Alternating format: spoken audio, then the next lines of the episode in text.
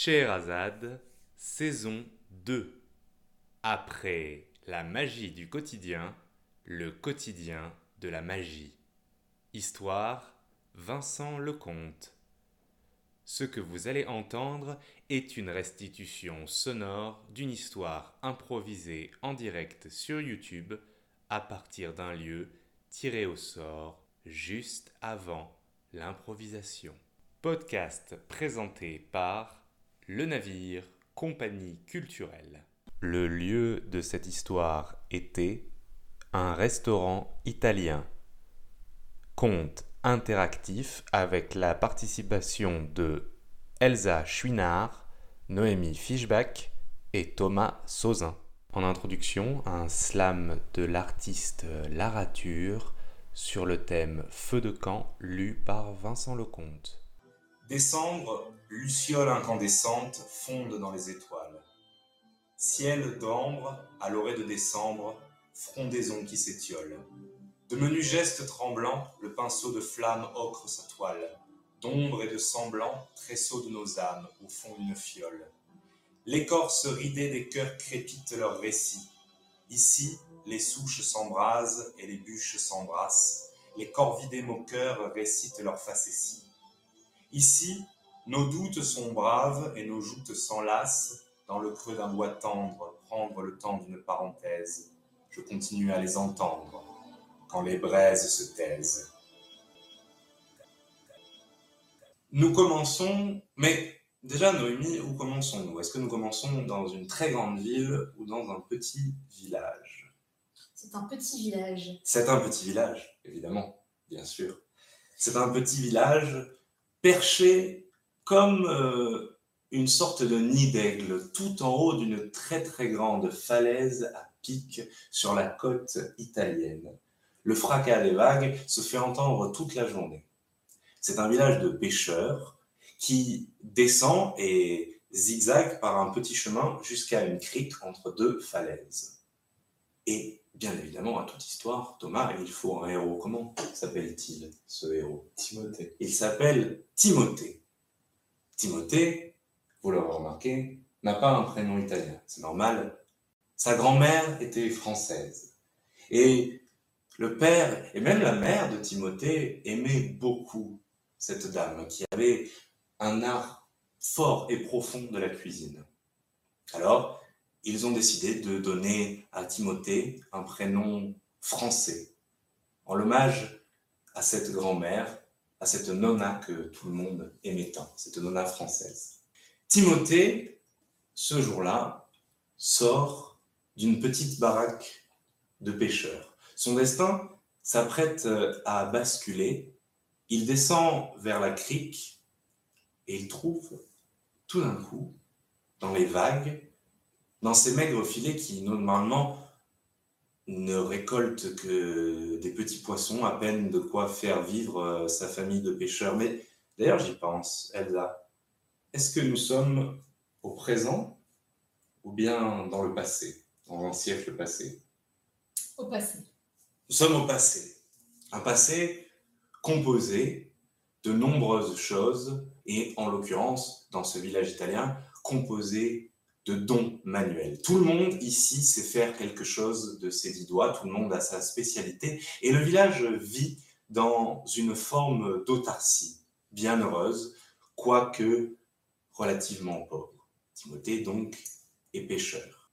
Et ce jour-là, dans ses filets, il n'attrape pas un poisson, il attrape Thomas. Est-ce qu'il attrape un être vivant ou un objet? Un objet. Il attrape un objet, bien évidemment. La région, on le sait, a été un très important endroit de trafic maritime pendant l'Antiquité, à l'époque où les galères romaines sillonnaient ce qu'on appelait le Mare Nostrum. Et tout d'un coup, dans ses filets, Timothée voit arriver une outre, une grande outre, comme celle qu'on utilisait pour le vin. Il la prend, la récupère, et voit marquer sur cette outre une inscription en latin. Alors, Noémie, je te pose la question, est-ce que Timothée sait lire le latin? Euh, bien sûr. Bien entendu, bien sûr. Pourquoi? Car il a eu la chance immense, un jour qu'il était enfant, de découvrir un livre, un seul livre. Il y avait un seul livre dans la bibliothèque familiale. Une Bible, bien entendu, car c'est un village très pieux. Mais une Bible à l'ancienne, une Bible en latin. Et il a harcelé le curé du village car il avait une soif de lecture profonde jusqu'à ce qu'il puisse déchiffrer quelque peu le latin. Alors il reconnaît cette inscription, tracée là peut-être par quelques centurions légionnaires de l'ancien temps.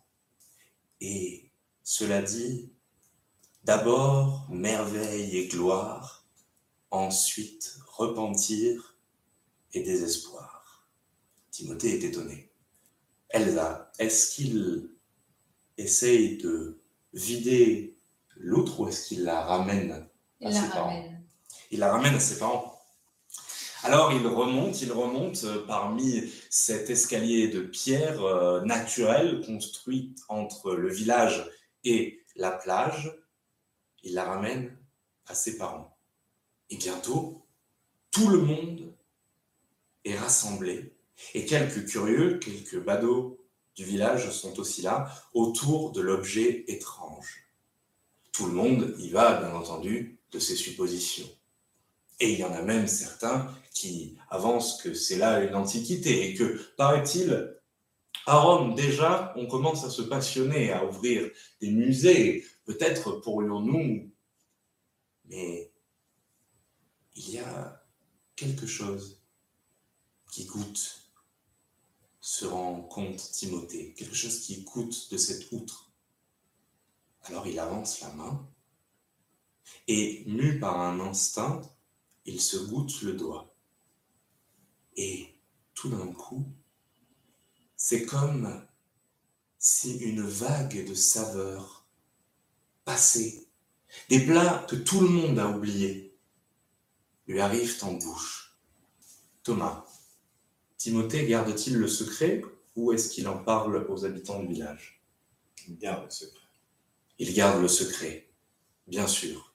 Il déclare d'un ton désinvolte que, après tout, tout ceci, ça n'est pas bien important, que cette outre est à lui, que c'est lui qui l'a trouvée et que donc, par conséquent, il la garde. Alors, il l'emporte et, fermant la porte au nez des curieux qui déjà protestent, il la garde.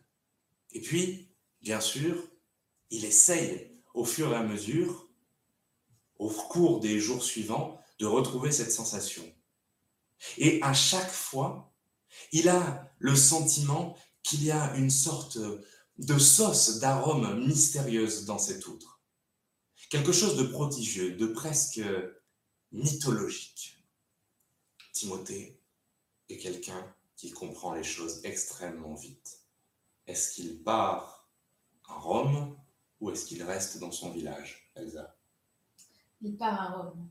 Il part à Rome. À Rome, il va rencontrer deux personnages extrêmement importants. Quels sont leurs noms? Un homme et une femme. Romulus et Romula. Romulus et Romula, nommés ainsi bien évidemment en allusion au fondateur de la cité romaine.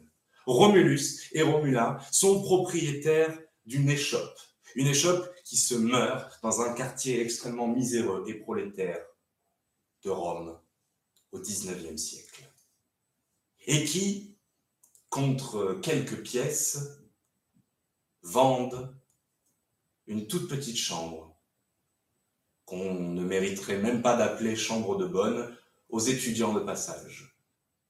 Et voilà notre Timothée qui arrive et qui demande à s'installer. Et bien entendu, il a un flash. En voyant cette salle poussiéreuse, une ancienne auberge qui aujourd'hui sert avant tout de dépôt d'antiquité, il s'imagine la gloire.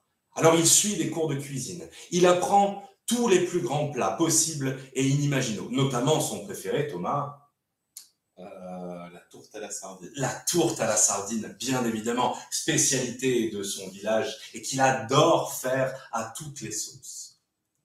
Et un jour, une fois qu'il a accumulé assez de connaissances, il décide de faire pour Romulus et Romula une tourte à la sardine.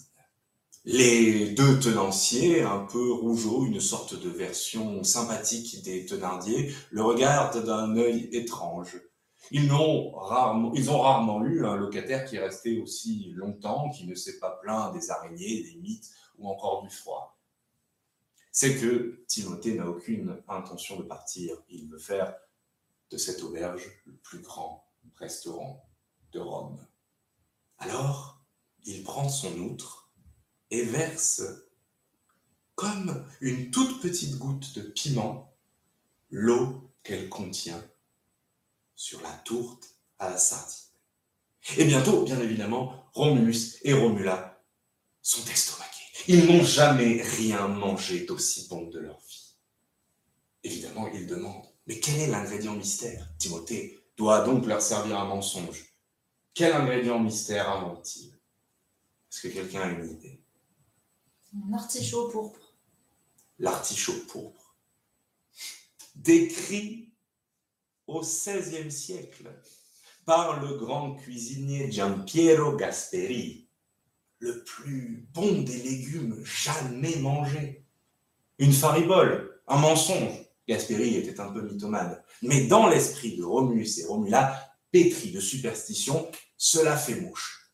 Et des années plus tard, tout Rome court dans ce restaurant qui a redoré avec lui l'ensemble de son quartier. Les gens se pressent, font la queue. Le tout mondain accourt à ce restaurant dont le nom est Noémie. Le, le fettuccine. Le fettuccine. Pourquoi? Fettuccini. Un hommage, bien entendu, aux antécédents français de Timothée. Le mélange de ces deux cultures, deux des plus grandes gastronomies du monde, se dit-il, fait tout à l'italienne, fettuccine. Il a, à un moment donné, hésité tout de même avec euh, l'artichaut pourpre, mais il s'est dit que cela finirait peut-être euh, par évoquer des soupçons. D'ailleurs, nombreux sont ceux qui ont voulu savoir le secret de ce restaurant. Ce restaurant où, dit-on, on ne mange pas des plats, mais des souvenirs. En effet, à chaque part de tourte à la sardine, à chaque gorgée de limoncello, à chaque plat, à chaque boisson servie ici, c'est comme si tout d'un coup les clients étaient presque inondés. Les mystiques vont même jusqu'à dire de leur vie antérieure. Ils ont l'impression de manger des saveurs perdues. Une tomate retrouve l'éclat qu'elle avait quand la terre était riche et belle, et pas encore labourée et polluée par l'industrialisation qui déjà avance à grands pas. Mais un jour, un client très particulier arrive. Thomas, est-ce que c'est un critique? Ou est-ce que c'est quelqu'un qui connaît le secret de l'outre Mmh, Quelqu'un qui connaît le secret de l'outre. Un soir de décembre, froid, pluvieux, la rue est verglacée. Tout le monde ne peut y avancer qu'à grand-peine et beaucoup ont renoncé à venir au restaurant. Alors cette fois-ci, pas de file d'attente, mais la salle est quand même pleine. Et personne ne remarque cette silhouette qui s'avance en sandales, sous un manteau pourpre, pourpre comme l'artichaut, et qui semble comme glisser sur le sol. Un passant qui l'aurait croisé se serait demandé quel est ce prodige, car personne ne peut marcher dans cette rue verglacée sans au moins déraper un seul instant. Pourtant, cette ombre, oui, cette ombre s'avance. Noémie, est-ce qu'elle entre dans le restaurant ou est-ce qu'elle fait le tour par l'arrière? Elle fait le tour. Elle fait le tour, bien sûr. Comme un spectre, elle arrive dans l'arrière-cuisine, un dépôt où on laisse absolument tout. Elle semble comme fureter, comme chercher quelque chose. Le reflet de la lune éclaire un instant un visage émacié, aux dents jaunies et des yeux fous. Elle, où Timothée cache-t-il son outre? Sous une dalle de la cuisine. Noémie, cette dalle, est-ce qu'il la découvre ou non? Non. Non. Il continue à chercher, renverse des jambons de Parme, des morceaux énormes de parmesan qui pourraient nourrir toute une armée. Thomas, est-ce que Timothée arrive à ce moment-là ou pas encore? Il arrive à ce moment-là. Il arrive à ce moment-là. Les deux hommes se regardent. En salle, Romulus et Romula sont en train de faire le service. Ils ont été engagés comme serveurs. Et c'est comme si tout d'un coup, tout se figeait. Un vent glacial ouvert par une fenêtre vient souffler toutes les chandelles de la salle, comme dans les contes de Grimm ou de Perrault, à l'arrivée d'un magicien. Ce personnage, Elsa, est-il un homme? Ou un fantôme C'est un homme. C'est un homme, bien entendu. Et le souffle provoqué n'alerte pas Timothée, homme rationnel, pragmatique et cartésien, qui lui dit bien évidemment Qu'est-ce que vous faites là? L'homme recule. Confondu, il ne sait même plus quoi dire. Il bafouille, il bredouille, et puis, et puis il tombe à genoux. Il tombe à genoux et il se met, il se met à pleurer. Timothée ne sait plus que faire.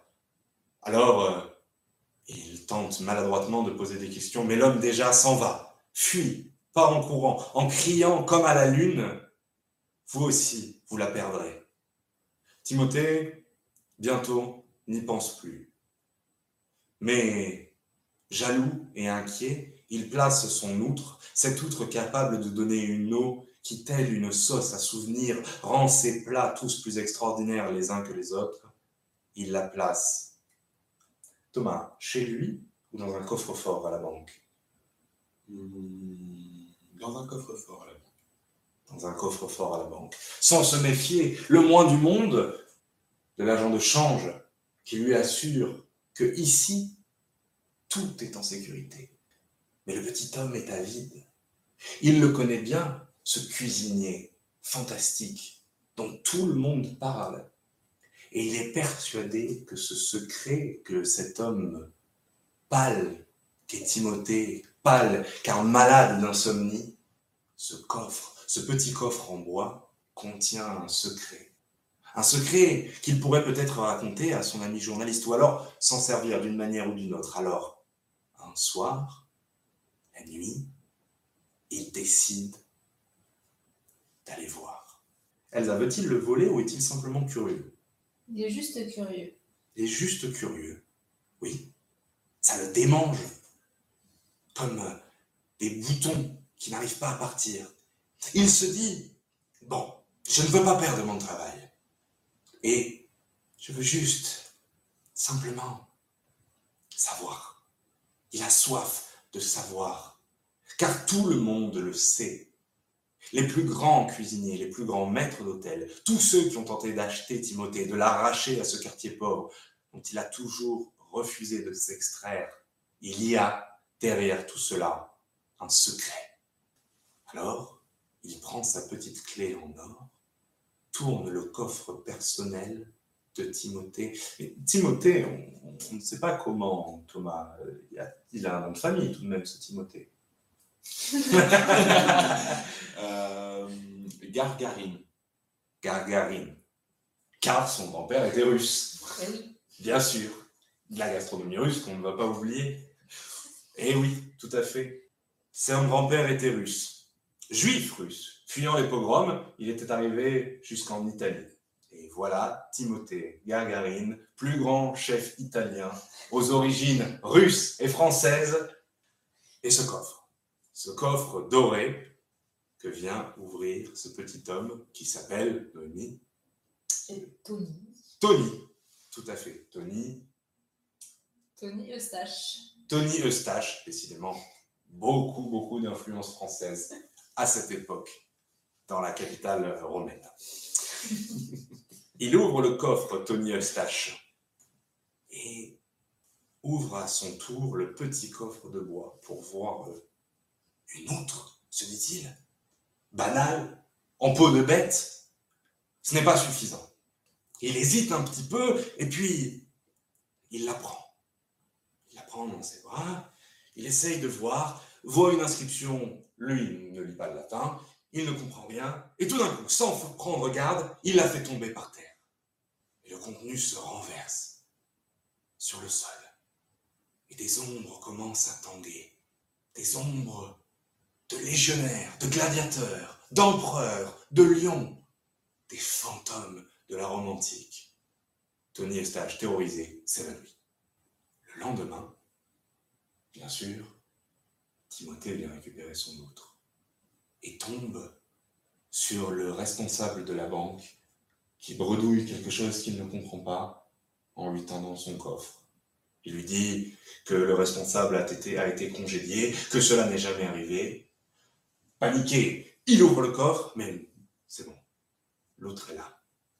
Rassuré, il l'emporte à son restaurant. Ce jour-là, il reçoit des invités très importants, notamment un invité très particulier, Elsa. Le prince d'Angleterre. Le prince d'Angleterre, bien sûr, qui a fait le voyage, car les nouvelles sont allées jusqu'au royaume de Sa Majesté. Mais il n'est pas seul, il est également accompagné Euh, le pape. du pape. Le pape, qui a le droit de manger, lui aussi, et qui donc, bien entendu, a très envie de manger son plat préféré, Euh, une tourte au potiron. une tourte au potiron, car la spécialité est assez tourte dans ce restaurant. Le plat, le, le plat, le pape adore les potirons. Ça lui rappelle quand il n'était pas pape, quand il était encore un gamin de la Toscane, qu'il pouvait manger des potirons sans que personne ne fasse le signe de croix devant lui et ne lui demande une bénédiction. Ça lui pèse un petit peu d'être pape, au pape. Timothée est extrêmement nerveux, bien sûr. Alors, il, il commet de nombreux impairs. Il cuit un petit peu trop la tourte. Mais il se calme, il se tranquillise. Car il sait qu'après tout, peu importe comment les aliments sont cuits, ce n'est pas son talent. C'est l'outre qui fait tout. C'est cette eau magique, cette eau de souvenir. Alors, il la presse. Thomas, est-ce qu'il reste une goutte ou vraiment plus rien? Il reste une goutte. Une seule et unique goutte tombe sur la tourte. Plus moyen de s'occuper du plat préféré du prince d'Angleterre, qui, comme chacun sait, est Les spaghettis vongolais. les spaghettis vongolais. C'est aux fruits de mer. C'est aux fruits de mer. Je, je ne savais pas. Mais le prince d'Angleterre, lui, bien entendu, le savait. Blême, assis, atterré, dans sa cuisine, il tend la tourte au potiron et les spaghettis vongolais à Romulus et Romula, qui, ne comprenant pas pourquoi leur patron est aussi pâle, s'en vont apporter aux invités de marque ces deux plats, l'un chargé en sauce et l'autre n'en ayant point. Tous les convives retiennent leur souffle, alors qu'au même moment, dans un geste absolument impeccable, le pape et le prince d'Angleterre mettent la fourchette à leur bouche. Et d'un centième de seconde, le pape est plus rapide que le prince d'Angleterre. Aussi a-t-il le temps de laisser échapper un hum absolument sonore, de se retourner vers le prince d'Angleterre et de lui dire C'est délicieux, n'est-ce pas? Dans cette question anodine, il y a tout d'un coup un poids politique terrible. Car le prince d'Angleterre est venu ici pour se réconcilier avec le pape après des années de fâcherie. Que se passera-t-il si le prince d'Angleterre répond non? Ce n'est pas bon. Le pape le prendra comme une offense contre la cuisine italienne, contre son plus haut représentant, qui, bon, certes, a des origines un petit peu juives, cosaques et françaises, mais tout de même, pour un plat, les spaghettis mongolais, qui, de surcroît, représentent on peut mieux la gastronomie. Alors, Noémie, que répond? Est-ce que c'est délicieux? Oui ou non? Oui. Il répond oui. Et tout le monde applaudit, comme si dans ce oui avait été scellée la réconciliation de l'Angleterre anglicane et de Rome la catholique. C'est une grande fête dans le restaurant. On cherche partout Timothée, mais on ne le trouve pas. On ne le trouve plus. Il est parti. Le restaurant, en l'absence de son cuisinier, pendant des années, va garder un peu de sa stature. On va essayer de se convaincre que oui, ça n'a pas changé. Les plats sont toujours aussi bons, mais au fond, plus personne n'y croit. Et seule la plaque annonçant la venue du prince d'Angleterre un soir et du pape donne un peu de lustre à cette enseigne. Romulus et Romula, malins qui avaient fait des économies, s'en vont faire carrière dans les grands hôtels français en tant que maître d'hôtel. Et bientôt, le restaurant ferme. Sur une plage d'un petit village italien, les vagues viennent baigner les pieds nus d'une silhouette burinée par le soleil. Derrière la grande barbe qui barre le visage de cette silhouette, on a peine à reconnaître Timothée Gagarine. De temps en temps, pour se rafraîchir avant de récolter ses filets, il prend une outre et boit un petit peu d'eau, sans plus. Dans cette chaude matinée d'août, une silhouette encapuchonnée s'avance vers lui, le visage gris et pâle, elle s'assoit, sans mot dire, sur un rocher. Vous aviez raison, moi aussi je l'ai perdu, lui dit Timothée. Et vous? Je l'ai récupéré là-bas, en Asie mineure, près de l'endroit où supposément on a construit Babylone, répond la silhouette encapuchonnée. Et puis on a fait naufrage. J'ai très vite compris que c'était vous et j'ai essayé de la voler, j'en suis désolé. Ne vous excusez pas, répond Timothée. J'en ai bien profité. Maintenant, il faut que je revienne à mes propres mains. C'est peut-être mieux. Oui, répond la silhouette encapuchonnée. C'est peut-être mieux. Et Timothée de prendre euh, l'outre sur laquelle euh, la première phrase a encore été quelque peu effacée, mais on peut encore lire la deuxième. Ensuite vient le repentir et le désespoir. Il boit un peu d'eau, éclate euh, d'un grand rire et ramène ses filets. C'est la fin de cette histoire. Pour plus de veillées improvisées reconverties en podcast, suivez le navire Compagnie culturelle sur les réseaux sociaux.